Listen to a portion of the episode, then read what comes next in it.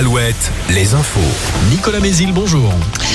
Bonjour à tous. Le ciel du Grand Ouest va de nouveau gronder aujourd'hui. Des orages sont attendus en cours de journée de la Mayenne au Bordelais en passant par l'Anjou, le centre Val-de-Loire et le Limousin.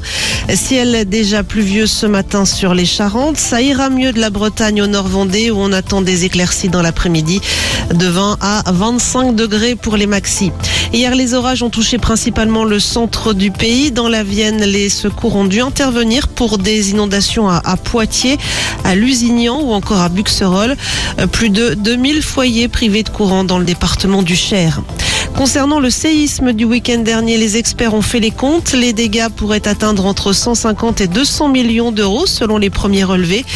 Plus de 5000 bâtiments touchés par des fissures ou des chutes d'objets, principalement dans les Deux-Sèvres et en Charente-Maritime, là où les deux secousses ont été les plus ressenties.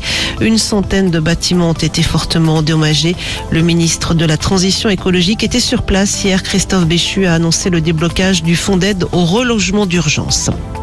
Le maire de Cholet, Gilles Bourdoulex, lui a été placé en garde à vue pendant plusieurs heures hier. Garde à vue dans le cadre de l'enquête sur la mort de deux personnes le 14 juillet dernier lors du feu d'artifice.